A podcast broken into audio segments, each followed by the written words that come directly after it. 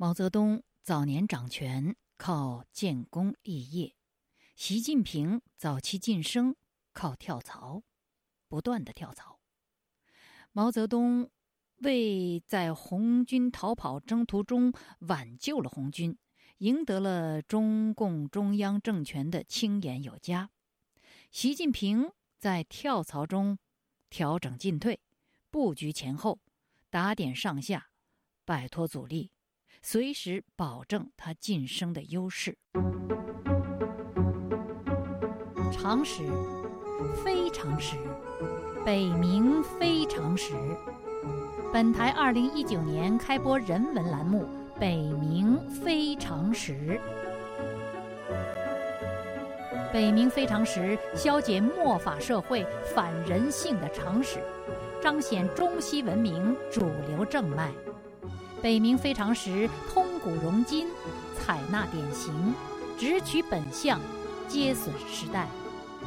北冥非常时是个性化的麦克风，独特视角的叙事。北冥非常时发天道，接地气，豪华落尽，见真纯。北冥非常时兼具信息量、思想性、知识性、专业性。华盛顿首季主持人北明，二零一九再出发，请翻墙搜索关键字“北明非常时”。自由亚洲电台，北明非常时，各位听众朋友，我是北明。这一次毛主的习，习近平的晋升之路，我们要看一看习近平第三次跳槽是怎么跳的。他这一跳，在中共人事调动史上的特殊地位。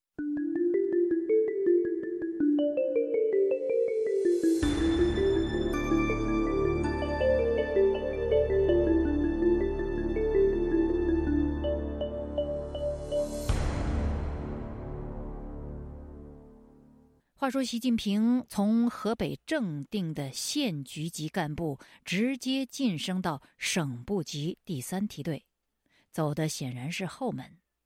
可是，从中央到地方，谁都没有想到的是，这个后门里跳出一只拦路虎。这个拦路虎姓高名杨，高阳。高阳是河北省委第一书记。是中组部专门派到河北去解决省委领导班子派性斗争的老大难问题的。高阳果敢公正，亲自处理诬告案件，亲自写文章纠正文革遗风，直言青年干部的急躁情绪并无大碍，乃是为了搞好工作。但是他对中央破格提拔习近平。无论是以急躁论，还是以为了搞好工作论，他都不买账。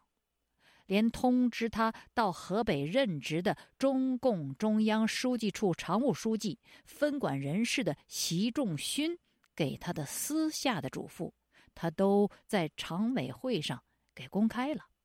这就是习仲勋私下里吩咐他要照顾一下习近平。这个高阳是习仲勋这个朝中后门里的拦路虎，他这只拦路虎一杀出来，河北省常委议论纷纷。习近平在正定的努力，青干局的破格考察，考察后打开的绿灯，统统从石家庄和正定交界处的鱼沱河里打水漂了。习近平从中央到县城。从县城到省级干部的退一步进两步的成功，只要高阳在任，肯定就没法兑现了。所以，习近平再度倚仗朝中他父亲的人脉关系，跳槽了。毛泽东最初在党内确立绝对权威是靠实力，习近平呢？他没有毛泽东的实力，从知识结构到个人魅力，再到为中共建功立业，他都不能与毛泽东相比。不过他有一条，毛泽东比不上，这就是朝中有人。仅凭这一条，他步入政坛不到六年就跳了三次槽。我们回头看看，一九七九年从工农兵学员的清华大学毕业，一下子跳到国务院办公厅和中央军委办公厅，成了国防部长耿彪的三个秘书之一。一九八三年。他从办公厅突然一举跳到河北省正定县。一九八五年，再从河北正定一家伙跳到大陆南方福建省厦门市。习近平首次跳槽是跳上政坛，准备晋升；二次跳槽是因为形势变化，以退为进，准备登上第三梯队的列车。没想到这一跳撞上高阳这个大块的绊脚石，所以他第三次跳槽是为了摆脱这个障碍，顺利的进入省部级干部的第三梯队。所以，无论是第一次上跳到中央，第二次下跳到县城，第三次横跳到南方，虽然他左右腾挪，跳法不同，但是目标呢始终如一。那就是为了破格加官进爵。第三次跳槽，他终于如愿以偿，当了厦门市的副市长，成了市局级干部，也就是终于具备了进入省部级干部的第三梯队了。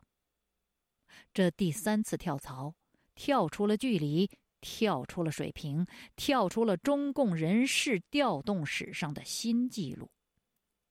根据前中组部官员，也是习近平当年的考察人严怀的介绍，虽然现在的厅局级干部跨省调动并非没有，但是早在八十年代，所有厅局级干部升任到省部级，都是在本省就地完成的。那个时候。慢说是全国近三千个县区的县区委书记，跨省跨大区调动的没有一例，连厅局级干部跨省调动的也是一例都没有。如果有，严怀说，只有一例，就是习近平这一例。这位县处级干部从中国华北地区直接跨省跨区。调到中国南方福建省厦门市任副市长，这一跳远远跳出了河北省委第一书记的管辖范围，也跳出了中共调动史上绝无仅有的一例。常识，非常时，北冥非常时。本台二零一九年开播人文栏目《北冥非常时》。北冥非常时，消解末法社会反人性常识，彰显中西文明主流正脉。北冥非常时，通古融今，采纳典型，直取本相，接损时代。请翻墙搜索关键词“北冥非常识”。习近平这一次从县委书记到副市长的晋升，以及从河北正定到福建厦门的跳槽，显然不是因为他的政绩，而再度是因为他朝中有人。这个人不是别人，还是他的父亲习仲勋先生。习仲勋是中共老资格，口碑好，影响大。还在河南洛阳接受监督时，习近平能上清华大学，就是因为习仲勋所在的厂子里出了一个说习仲勋好话的证明而成功的。所以那个时候，父亲还挨整的习近平就能顺利的上清华大学。习近平一毕业，清华大学一毕业就跳到国务院办公厅、军委办公厅做了国防部长耿彪的秘书，是习仲勋的安排。习近平应该破格进入省部级干部的第三梯队，是习仲勋的设想。习近平看准机会空投到正定，是习仲勋的主张和安排。李瑞命清干局大员破格考察习近平，是习仲勋的关照，在河北不期然受到高阳的阻力，让习近平第三次大跳槽到福建，也是习仲勋的幕后斡旋。习仲勋先生认定，在太子党中，自己的太子比别人的优秀，必须接班。作为父亲，他有这个雄心和计划。作为复出后的中央书记处主管全面工作之外，还主管人事的常务书记，他有这个便利和条件。自一九八三年中组部青干局奉命违规考察习近平之后，尤其是河北省委第一书记高阳把习仲勋的私下关照捅到省委常委会之后，习仲勋对高阳的阻碍耿耿于怀，对习近平在河北灰溜溜的处境念念不忘。他一直试图寻找机会，要把儿子调离这个已经不再有晋升机会的正定县、河北省，甚至华北地区。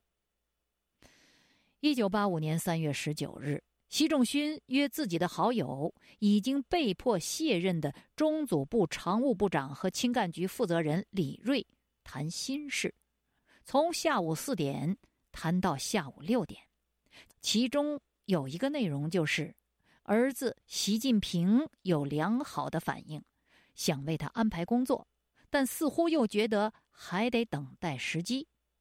这是储存在美国胡佛研究所的李瑞日记中的记载。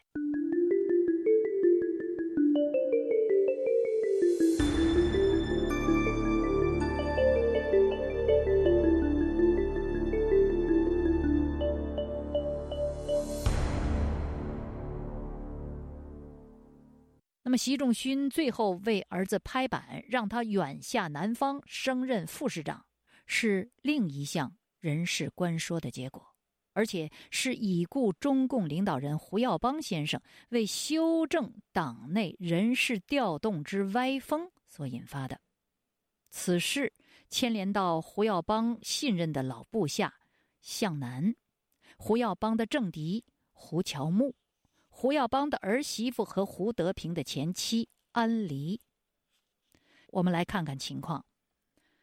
习近平河北受挫的时候，福建厦门副市长这个位置上本来有人，不是别人，就是胡耀邦的儿媳妇、胡耀邦长子胡德平的前妻安黎。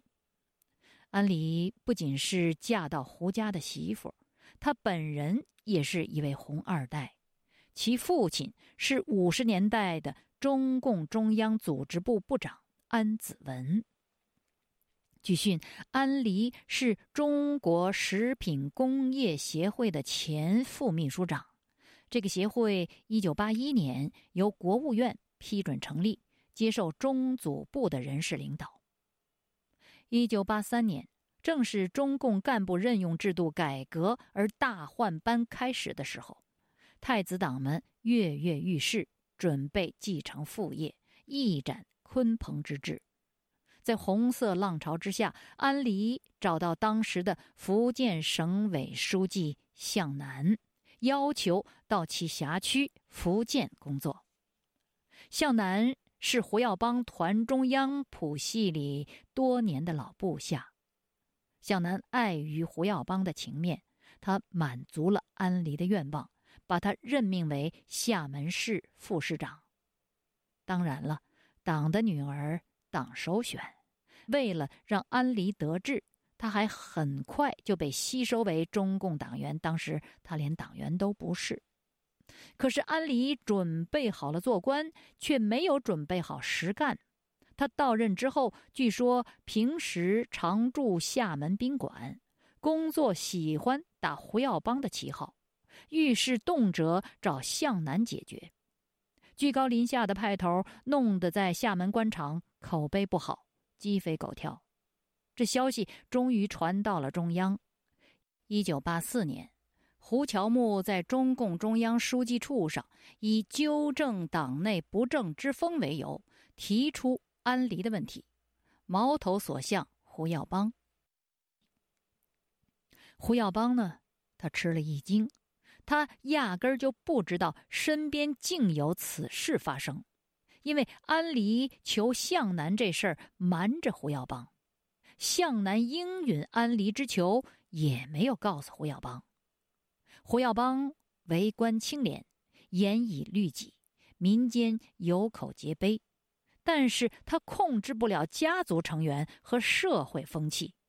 再说，裙带关系历来是人之常情，若无独立的法治基础和法规制度，肯定禁而不止。